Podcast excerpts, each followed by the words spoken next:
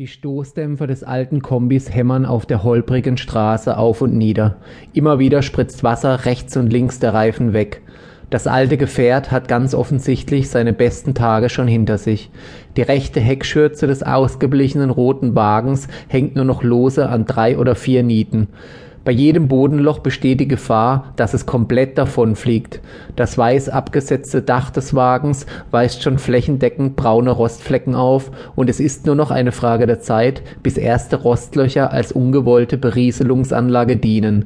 Mit ohrenbetäubendem Lärm fährt der Achtzylinder-Kombi mit seinen vier Insassen auf der 75. Richtung Stanley, Idaho. Der Wald wird immer dichter und undurchdringlicher. Das grüne Meer wirkt von Minute zu Minute bedrohlicher und scheint den mickrig wirkenden Wagen fast zu verschlucken.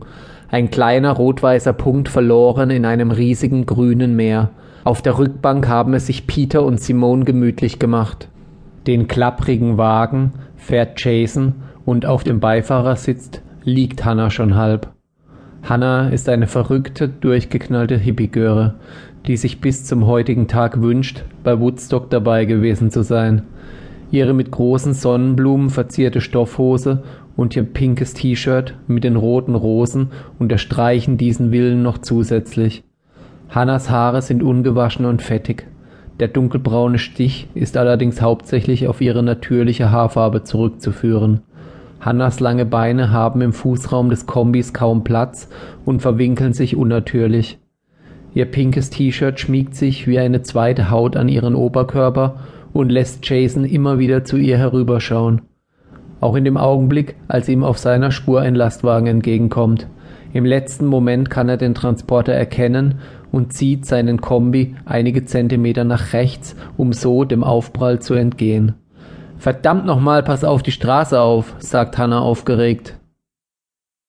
Kann ich was dafür, dass du so zum Anbeißen aussiehst? entgegnet Jason Hannah, die immer noch ihren Kopf schüttelt.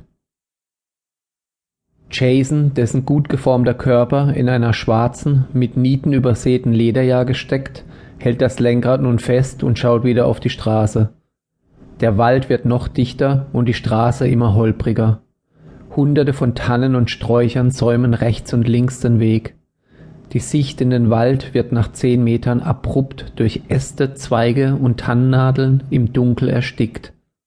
Nur noch wenig Sonnenlicht dringt auf die schmale graue Straße und lässt alles wie bei Nacht wirken.